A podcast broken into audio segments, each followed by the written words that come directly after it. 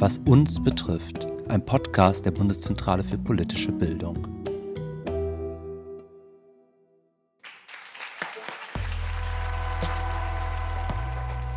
Vorhang auf, Blick auf die Bühne, begeisterter Applaus beim Publikum. Das ist so eine Szene, die die meisten von uns schon lange nicht mehr erlebt haben. Egal ob Konzerte, Festivals, Theater, mir persönlich fehlen Kunst und Kultur im öffentlichen Raum seit der Corona-Pandemie schon ziemlich. Das geht vielen Leuten so. Wir haben uns deshalb gefragt, wie wichtig ist Kultur eigentlich für die Gesellschaft und was macht sie politisch? Und damit herzlich willkommen zur fünften Folge von Was uns betrifft, heute zum Thema Kultur und Politik. Ich bin Julia und ich freue mich, dass ihr dabei seid. Und noch eine Sache gleich mal vorab. Wenn ihr Fragen oder Feedback zu diesem Podcast habt, freuen wir uns sehr über eure Nachrichten an die Adresse wasunsbetrifft.bpb.de. Für diese Folge war meine Kollegin Mirjam beim Theater Marabu in Bonn und hat sich da mit der Theatermacherin Melina Delfo getroffen. Die macht politisches Theater mit Kindern und Jugendlichen. Außerdem habe ich mich mit Sabine Dengel unterhalten. Die leitet bei uns in der Bundeszentrale für politische Bildung den Fachbereich, der maßgeblich für die Förderung von Projekten zuständig ist. Und sie kennt sich bestens aus an der Schnittstelle zwischen Kultur und politischer Bildung. Was der Begriff Kultur alles umfasst und was daran genau politisch ist, das ist gar nicht so einfach zu fassen. Wir haben uns deshalb erstmal bei unseren eigenen Kolleginnen umgehört, was sie damit verbinden. Kultur hat für mich eigentlich zwei Dimensionen. Die eine Dimension ist, Kultur ist das, wie wir miteinander umgehen als Menschen, vielleicht in verschiedenen Regionen oder in verschiedenen Milieus und Gruppen. Also ein ganz weiter Kulturbegriff. Und das zweite ist, Kultur ist Kunst in jeglicher Form, Musik, Malerei, Theater. Für mich hat Kultur in meiner politischen Sozialisation eine maßgebliche Rolle mitgespielt. Dadurch, dass ich Punkmusik schon relativ früh gehört habe, kam ich das erste Mal wirklich ja, emotional mit politischen Themen in Verbindung und habe mich damit vertieft auseinandergesetzt. Ich kann da für mich ganz klar sagen, dass Kultur total politisch ist, weil ich da zum einen an historische oder aktuelle Momente denke, wo Kultur verboten wurde. Also für mich ist auch Kultur politisch, weil sie eben politische Themen aufgreift sei es satirisch, sei es in Gedichten, sei es eine Ausstellung. Ich war vor zwei Jahren in Urlaub in China und habe mir im Kino Bohemian Rhapsody, den Film über Freddie Mercury und äh, Queen angeschaut und ähm, musste dann feststellen, dass China einige Szenen zensiert hatte, in denen ja, die Homosexualität von Freddie Mercury thematisiert wurde. Also ich glaube nicht, dass Kultur per se politisch ist oder nicht, sondern ich glaube, das ist vor allem Interpretationssache. Also zum einen kommt es darauf an, ob die Kulturschaffenden selbst ihre Arbeit als politisch ansehen oder nicht. Und dann kommt es aber auch noch darauf an, ob die Rezipienten diese Kultur überhaupt als politisch wahrnehmen oder nicht. Man hört schon, Kultur bedeutet für verschiedene Menschen ganz unterschiedliche Dinge. Klar ist aber, Kultur ist mehr als die Bilder im Museum oder Bücher im Regal. Bei mir ist jetzt meine Kollegin Mirjam und sie hat ein paar Eindrücke aus der Kulturszene mitgebracht. Hi Mirjam. Hi Julia. Mirjam, bevor wir über deinen Besuch im Theater Marabu sprechen, was aus dem ganzen Bereich Kultur fehlt dir denn jetzt in der Corona-Pandemie am meisten? Also gerade würde ich echt gern mal wieder ins Kino oder Theater gehen. Ich finde, das fehlt vor allem im Winter total. Aber auch Konzerte vermisse ich. Also ich war bei zwei digital dabei, aber das ist eben nicht das gleiche, wie man live vor Ort ist. Mm, ja, da stimme ich dir total zu. Wenn man Kultur jetzt noch ein bisschen weiter fasst, dann muss ich auch sagen, fehlt mir sowas wie der Karneval total. nee, also das ist echt gar nichts für mich. Ähm, da fehlt mir schon eher sowas wie das gemeinsame Singen im Chor. Okay, aber auch das ist ja im Moment leider nicht möglich und auch alle Kultureinrichtungen sind eigentlich geschlossen. Auch das Theater Marabu, wo du dich ja jetzt mit der Theatermacherin Melina Delfo getroffen hast, oder? Genau. Melina arbeitet eben am Theater Marabu als Theaterpädagogin und das Marabu ist ein Theater, das zum Bonner Kulturzentrum Brotfabrik gehört. Und es ist Teil der freien Szene, macht hauptsächlich Theater für Kinder und Jugendliche. Aber auch unter Erwachsenen ist es durchaus beliebt, weil es eben sehr politische Stücke durchaus anbietet. Und zurzeit wird da aber nichts aufgeführt, gearbeitet wird eben unter Corona-Bedingungen irgendwie trotzdem. Und wir haben uns im leeren Theatersaal getroffen, was echt super seltsam war, so ohne Publikum. Hallo, ja, schön, dass Hi. ihr da seid. Dann kommt doch erst mal rein. Dankeschön. Das hier ist auch unsere Eingangstüre, wo normalerweise das Publikum reinkommt. Dann kommt man hier eben erstmal in unser kleines, aber gemütliches Foyer. Ja, cool. Und dann geht es auch direkt schon in den Theaterraum. Gerade leider sehr leer, wahrscheinlich. Ja, obwohl wir glücklicherweise schon proben können, mhm. immer wieder auch. Also man sieht ja hier auch so ein paar Sachen, die eben rumstehen. Genau, wir sehen drei Tische, da steht ein, eine große Tuba. Melina hat mir erzählt, dass sie das aktuelle Stück unter dem Titel Respekt hauptsächlich online proben und dabei können die Jugendlichen die Inszenierung selbst mitentwickeln und auch dabei mitspielen. Ich muss sagen, wenn ich jetzt an Kinder- und Jugendtheater denke, dann würde ich als Zuschauerin jetzt gar nicht unbedingt politisches Theater erwarten. Was ist denn genau die politische Komponente beim Marabu? Das habe ich Melina auch gefragt.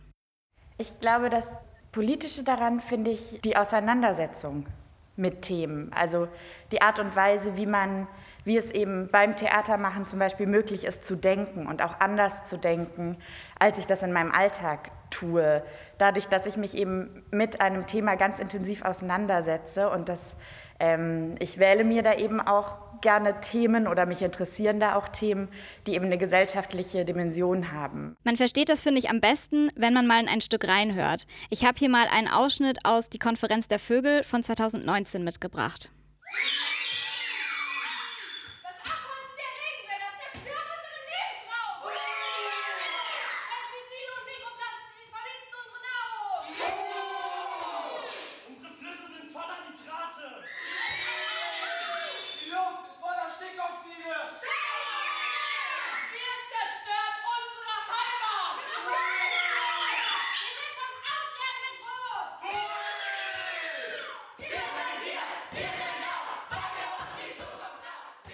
Okay, da hört man ja schon ziemlich eindeutig Fridays for Future raus, beziehungsweise eben die Debatte um den Klimawandel. Will das Theater Marabu sich denn auch bewusst damit politisch positionieren? Also welchen Fokus die Stücke haben, das ist immer von den jeweiligen Gruppen abhängig. Die Konferenz der Vögel behandelt neben dem Klimawandel zum Beispiel auch einen kritischen Umgang mit Konsum, das Zusammenleben mit Geflüchteten und das Thema Solidarität. Melina hat aber betont, dass es dem Theater nicht darum geht, politische Statements zu setzen, sondern eher darum, Menschen zum Denken anzuregen. Sie sieht Kultur aber nicht zwingend in der Pflicht, politisch zu sein. Ich finde, Kunst muss selbst definieren, was sie tun will, weil es sonst eben sehr, sehr eng wird und sehr zweckgebunden wird. Und ähm, darin sehe ich eine große Gefahr.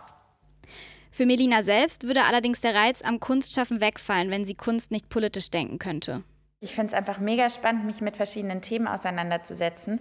Und ich weiß genau, ich würde das nie so genau und auch so handlungsorientiert tun, ähm, wenn ich nicht Kunst schaffen könnte. Also klar, ich könnte mir immer noch irgendwie ein Thema nehmen und darüber lesen und so, aber ich würde mir ja nie überlegen, ähm, okay, aber was habe ich jetzt genau zu sagen zu dem Thema und, und wie bringe ich das jetzt in eine Form, dass andere das mitgehen und mitfühlen können und würde da auch auf bestimmte Aspekte einfach selber gar nicht in meiner Auseinandersetzung kommen. Da hört man ja auch deutlich raus, dass sie ihre Arbeit als politisch versteht. Ja, auf jeden Fall. Für sie ist ihre Arbeit auf zwei Ebenen politisch. Einerseits eben darin, dass sie sich bewusst Themen mit gesellschaftspolitischer Dimension aussucht und andererseits aber auch in der Arbeit mit den Kindern und Jugendlichen. Denn ihrer Ansicht nach entsteht durch kulturelle Teilhabe auch politische Teilhabe. Okay, das musst du mal ein bisschen genauer erklären. Also durch die Arbeit am Theaterstück beschäftigen sich die Jugendlichen ja damit, welche Themen sie selbst bewegen. Das heißt, sie bestimmen, was sie in den Stücken behandeln wollen. Und allein schon dieser selbstständige Arbeitsprozess ist politisch, findet Melina. Denn die Kinder und Jugendlichen lernen so eigenständig zu denken und zu entscheiden. Daher versteht sie Theater auch als einen Ort politischer Auseinandersetzung. Gerade auch für Kinder und Jugendliche kann das halt eben auch ein Ort sein, an dem ihre Meinung auch gefragt ist und an dem sie ihre Meinung äußern können, gerade auch bevor sie überhaupt realpolitisch ähm, Einfluss haben. Also es geht darum, die Welt, in der wir leben, als gestaltet, aber auch eben als gestaltbar zu erleben, als etwas, worauf sie einen Einfluss haben können. Und das finde ich schon einfach einen wichtigen Ansatz für, für ein demokratisches Miteinander. Also geht es nicht darum, den Jugendlichen eine bestimmte Überzeugung zu vermitteln, sondern sie sollen sich eher selbst eine Meinung bilden und eben erleben, dass sie selbst was mitbestimmen können? Genau. Denn im Theater Marabu versucht man die Kinder und Jugendlichen auf verschiedenen Ebenen anzusprechen, also nicht nur durch Schauspiel, sondern auch durch Bilder und Musik. Man schöpft sozusagen die volle Bandbreite des Fühlens und Erlebens aus. Und es wird auch viel mit Humor gearbeitet. So soll eben die Hemmschwelle für ernste politische Themen möglichst niedrig gehalten werden. Es ist einfach ein Ort, an dem nochmal anders gedacht werden kann. Also an dem auch ganz anders gedacht werden kann als jetzt zum Beispiel in Realpolitik. Weil man eben nicht so weit an die Konsequenzen denken muss, also oder an die Umsetzbarkeit denken, ähm, denken muss, sondern ein Ort, an dem man sehr viel mehr Wünsche und Utopien entwickeln kann, ähm, an dem man erstmal ausprobieren kann, ähm, und der eben so eine, so eine freie Denkfläche sein kann und auch einfach ein Ort, der Spaß macht. Also eben, ich finde, der, der Humor und die Leichtigkeit bei allem Wichtigen, worum es einem dann so geht in so einem Theaterstück, ist aber genauso wichtig, damit ähm, man auch Lust bekommt und Lust hat, sich auseinanderzusetzen. Und damit ja, es ist einfach ein Ort, der sich, der sich für Debatte total anbietet. Und Debatte und Auseinandersetzung sind, glaube ich, ja so die Grundpfeiler, die es braucht für, für irgendwie eine funktionierende Demokratie. Das finde ich ganz spannend, denn das ist ja auch immer die Frage, inwiefern Kultur und KünstlerInnen auch Einfluss auf gesellschaftspolitische Debatten haben können. Wie steht Melina denn dazu? Also sie hat mir gesagt, dass sie die Szene insgesamt als politischer wahrnimmt als noch vor einigen Jahren, besonders aber im Kinder- und Jugendtheater. Und das hat ihrer Ansicht nach damit zu tun, dass sich die Gesellschaft generell politisiert hat, zum Beispiel beim Thema Flucht oder dem Klimawandel. Wenn solche Themen dann sowieso schon viel diskutiert werden, kann die Kulturszene da durchaus zur Debatte beitragen, findet Melina. Ich glaube, es funktioniert immer dann ganz besonders gut, wenn es etwas ist, das sowieso gesellschaftlich gerade da ist, das aufgegriffen wird und dem Raum gegeben werden kann.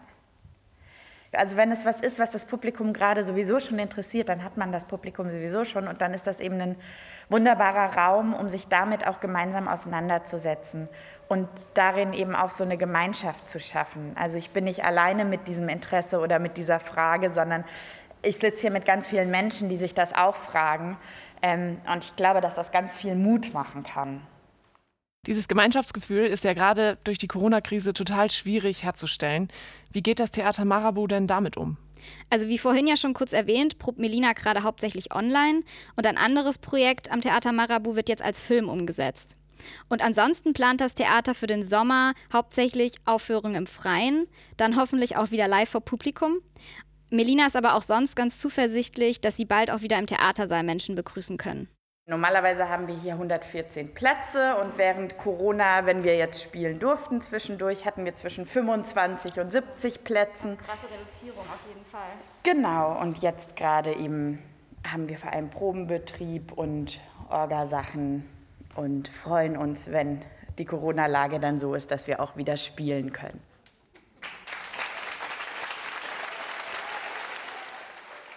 Dann drücken wir die Daumen, dass es bald wieder weitergehen kann im Theater Marabu.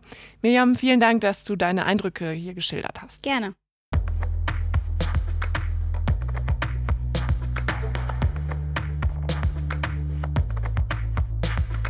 Fassen wir mal kurz zusammen. Für Melina ist Kunst und Kultur nicht notwendigerweise politisch, aber sie findet es schon spannend, sich künstlerisch mit gesellschaftlichen Debatten zu beschäftigen. Außerdem ist das Theater für sie auch ein Ort der Auseinandersetzung mit verschiedenen Positionen. Und daran können im Fall vom Theater Marabu auch Kinder und Jugendliche teilhaben und auch selbst aktiv mitgestalten. Und es ist ja auch an sich schon politisch, gemeinsam an Stücken zu arbeiten und über gesellschaftliche Themen zu streiten. Dabei ist Theater hier natürlich nur ein Beispiel von vielen.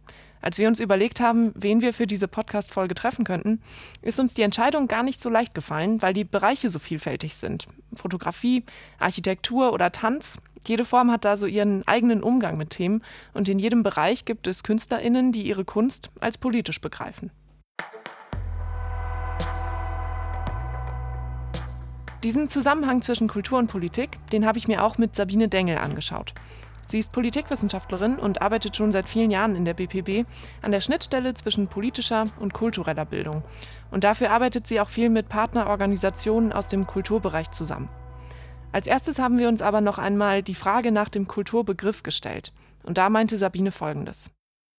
Über den Kulturbegriff zerstreiten sich Wissenschaftlerinnen und äh, Praktikerinnen seit vielen Jahrzehnten. Das ist ein heißes Thema, mhm. bei dem man ganz schnell auf dünnes Eis kommt. Ähm, ich selbst gehe ähm, an den Kulturbegriff nicht so stark normativ dran. Das heißt, ich bestimme nicht für mich, das und das ist für mich Kultur, sondern in der Bundeszentrale für politische Bildung ist es üblich, mit Partnerinnen und Partnern aus dem Kulturbereich zu arbeiten und zu gucken, sich anzuhören, was diejenigen für einen Kulturbegriff haben. Ähm, wenn wir Schülerinnen und Schüler oder Studierende ansprechen, dann haben die sehr oft äh, gehört in ihrer Schullaufbahn, kulturelle Bildung, das ist ihr Musikunterricht, ihr Kunstunterricht. Äh, ganz oft wird damit mit Kultur das Feld der Künste gemeint und Bildung, die sich darauf bezieht, bezieht sich auf Einübung in die Künste. Das ist was, was wir als politische BildnerInnen in der Regel nicht können. Wir, wir können niemand durchs Museum führen. Äh, wir können keine Filmanalyse machen. Ähm, wir beschäftigen uns aber mit der Frage, wie leben eigentlich die Leute? Wie leben die Gesellschaftsmitglieder? Wer lebt wie? Und diese Praktiken, Lebensweisen, Dinge, die man für wertvoll hält, die einem mit Wert aufgeladen sind, das gehört für uns zur Kultur dazu. So, und in der politischen Bildung beschäftigen wir uns weniger mit Kultur als mit dem, was wir Kulturalisierung nennen. Und das heißt, ähm, wir stellen die Frage danach, was uns was wert ist. Und den einen sind ihre Smartphones über alles wert und anderen vielleicht eher ihre Heimat, ihre Traditionen, ihre Familie, ihre Religion und ihr Smartphone. ähm, wir haben aber eine Beobachtung, die bezieht sich darauf, dass wir denken, die Welt ist mehr mit Wert aufgeladen als noch vor 50, 60 Jahren. Also erstmal hat jede oder jeder ein bisschen unterschiedliches Verständnis von dem, was Kultur ist. Das ist aber auch nicht problematisch, so wie ich dich verstehe. Ja. Ähm, und es verändert sich auch mit der Zeit, was wir als Kultur verstehen.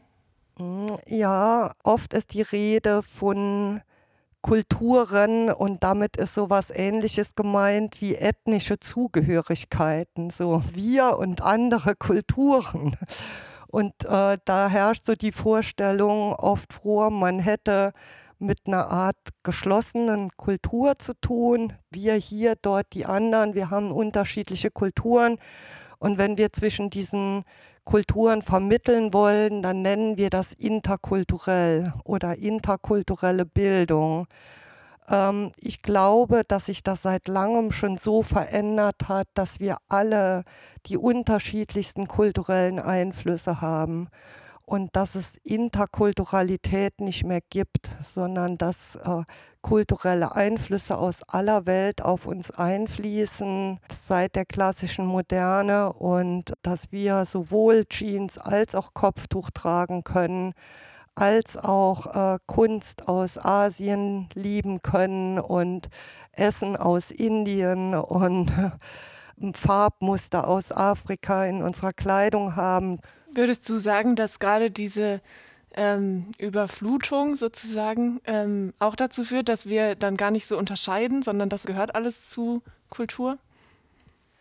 Also ich gehöre nicht zu den äh, Verfechterinnen eines Kanons. Ich würde nie zu äh, jüngeren Leuten sagen, guck mal hier, das ist gute Kultur und das, was du hier äh, liest oder schaust, ist der letzte Schrott.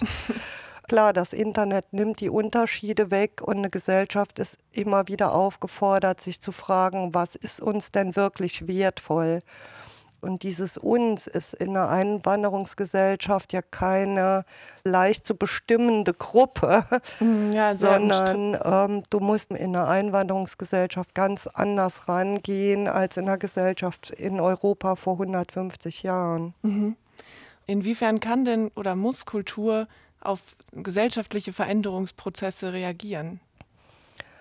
Ähm, Kultur lasse ich mir immer von den Künstlerinnen und Künstlern sagen, muss erstmal gar nichts. Kultur ist autonom, Kunst ist autonom.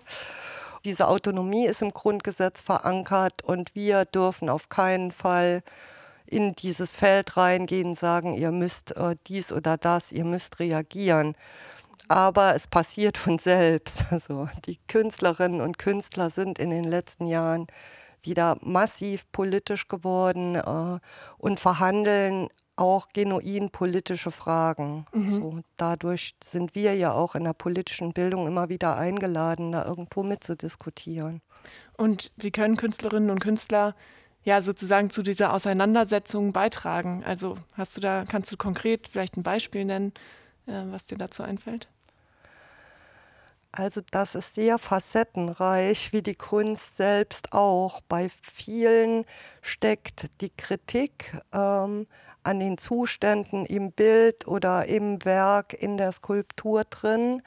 Viele Künstlerinnen und Künstler haben aber auch angefangen, als Personen äh, richtiggehend ins politische Feld rein zu intervenieren. Ein äh, sehr bekanntes Beispiel ist der Künstler Milo Rau äh, mit seinem Kongo-Tribunal, der immer wieder politische Inszenierungen macht und diese Entgrenzung der Bereiche Politik und Kultur massiv vorantreibt. Mhm. Also wenn du sagst, ähm, Kultur oder Künstlerinnen und Künstler werden insgesamt politischer, was für Herausforderungen ergeben sich denn für politische Bildung ähm, in diesem ganzen Kulturbereich? Was ich denke, ist, eine Demokratie braucht immer Kritik. Demokratie entwickelt sich entlang von Kritik. Und Künstlerinnen und Künstler sind die besten Kritikerinnen und Kritiker, die eine Demokratie haben kann. Die schaffen so eine Art Beobachtung zweiter Ordnung.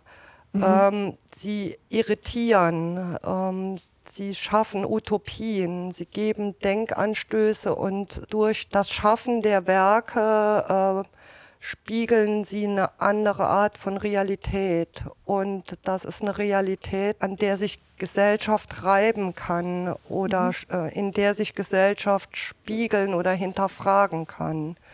Und ähm, die ästhetische Seite der Kunst berührt den Menschen ja auch ganzheitlich.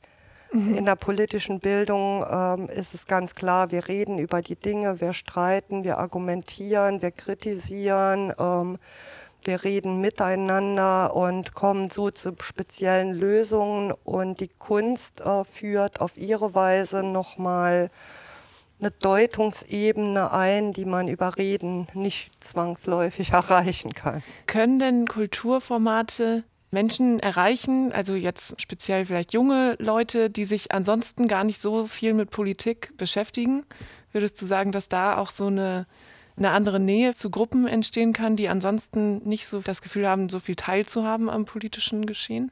Also wenn man jetzt total strategisch denken würde, könnte man das sagen. Wir erreichen mit klassischer politischer Bildung nicht alle.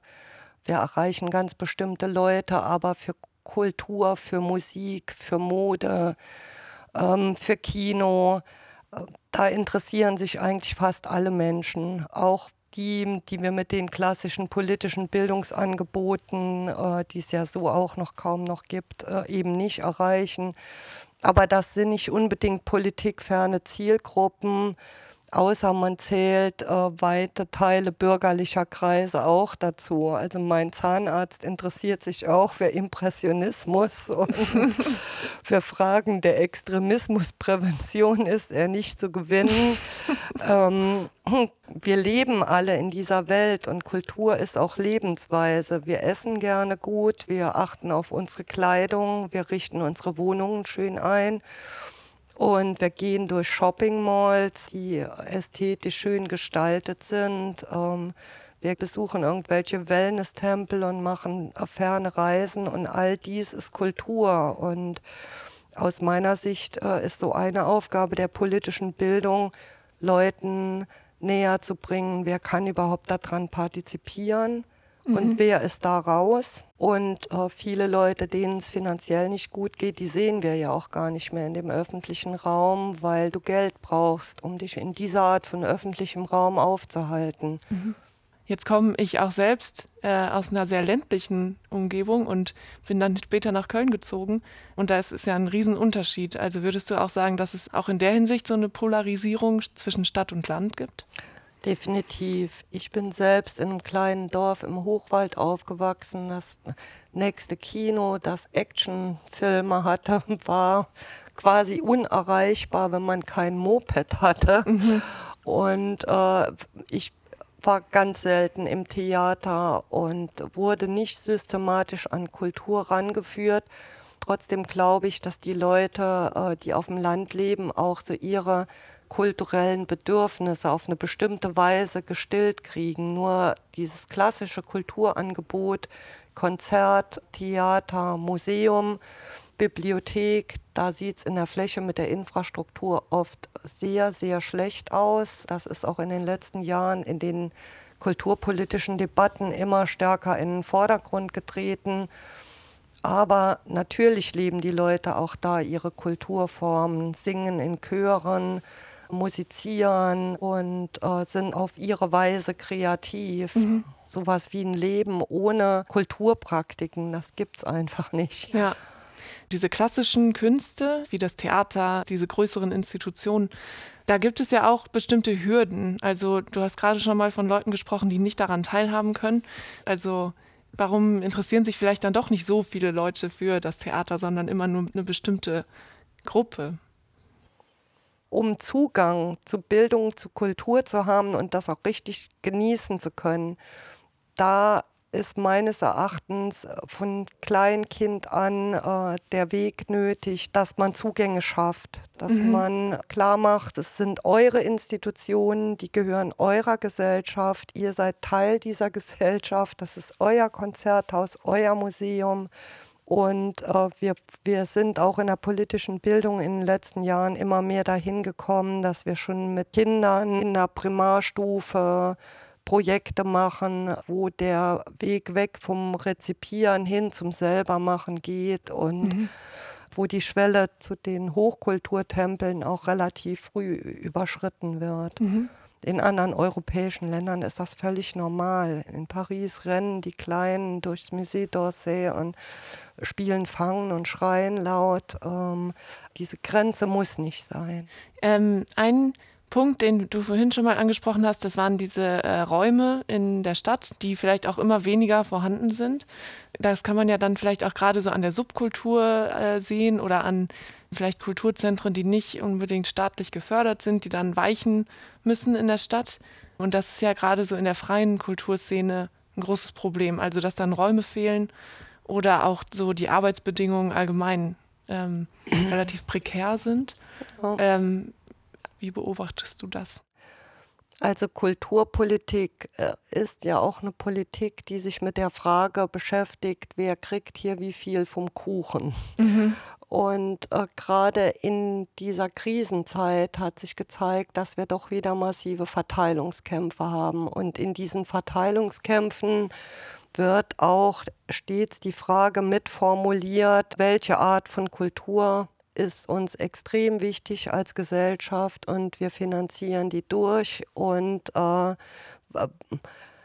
es wird nicht ausgesprochen, aber in der Verteilungsfrage wird auch deutlich, was als nachrangig betrachtet wird. Mhm. Jetzt ist aber meines Erachtens eine Chance im Laufe dieses sehr elenden Corona-Jahres, dass für viele Künstlerinnen und Künstler auch, die als Solo-Selbstständige sich durchschlagen, da hat sich ein Licht am Ende des Tunnels aufgetan, nämlich dass man endlich mal eine heiße gesellschaftliche, laute Debatte hatte, was brauchen wir, mhm. äh, wie wichtig sind uns die freien Szenen.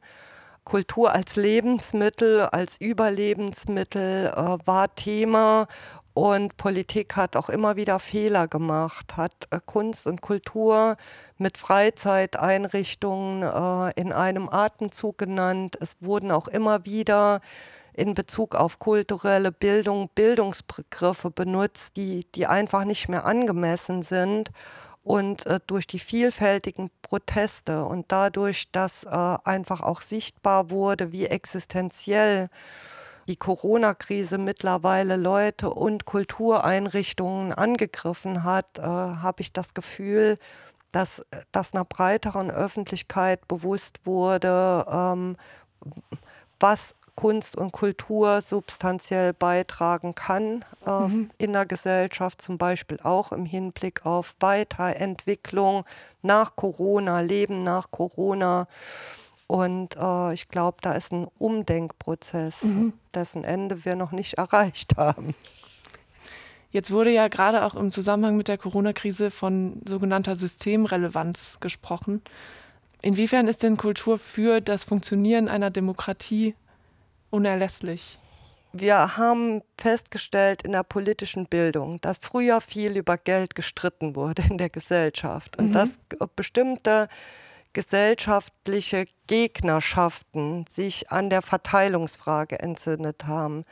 Aber in den letzten Jahren haben sich Konflikte ganz viel über kulturelle Fragen entzündet.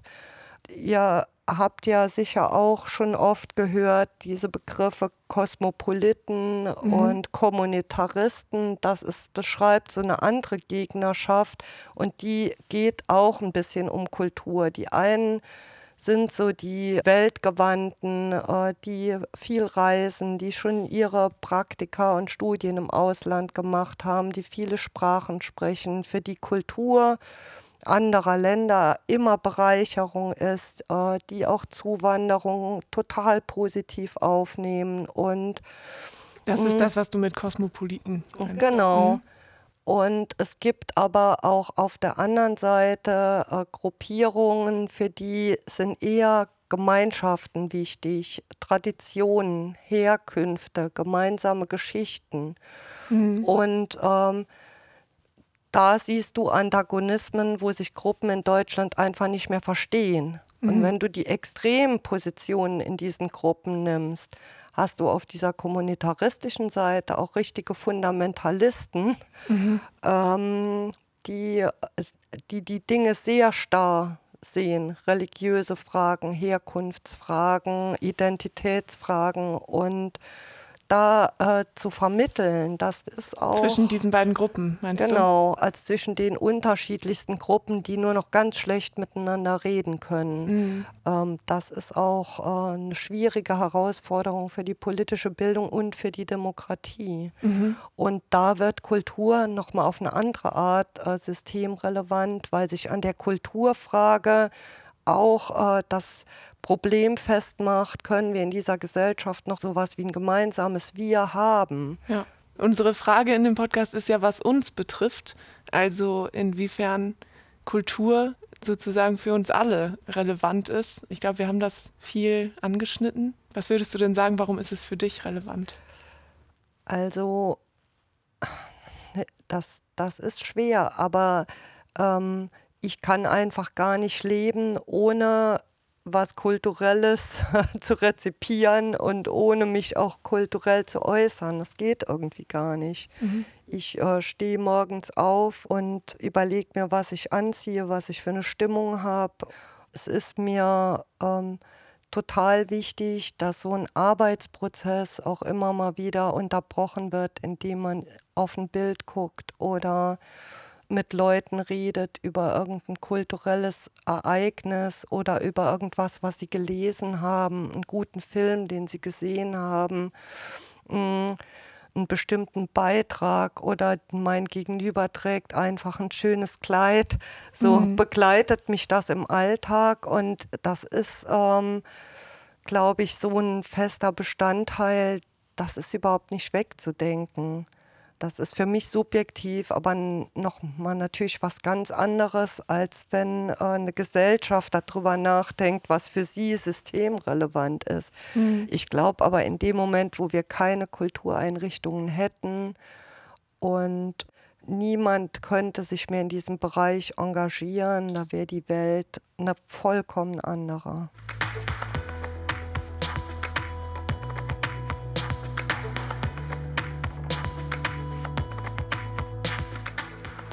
Es geht gar nicht ohne Kultur, sagt Sabine Dengel.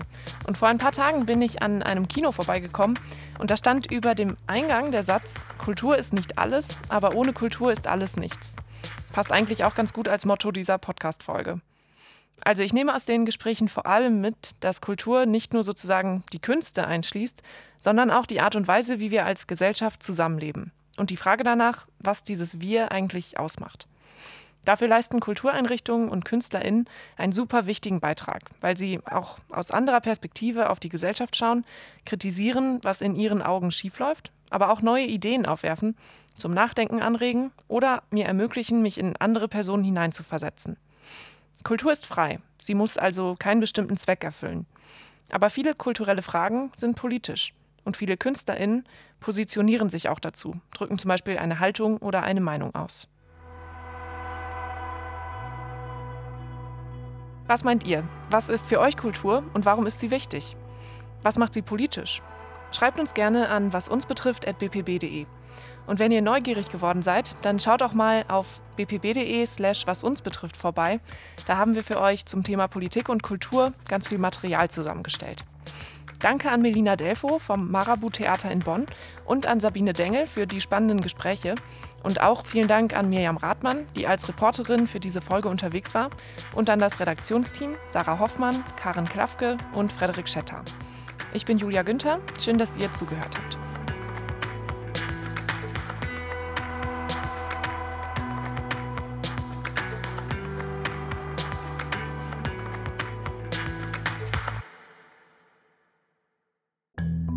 Was uns betrifft. Ein Podcast der Volontärinnen und Volontäre der Bundeszentrale für politische Bildung. Das Material steht unter der Creative Commons Lizenz und darf unbearbeitet unter Nennung der Urheberin zu nicht kommerziellen Zwecken weiterverbreitet werden.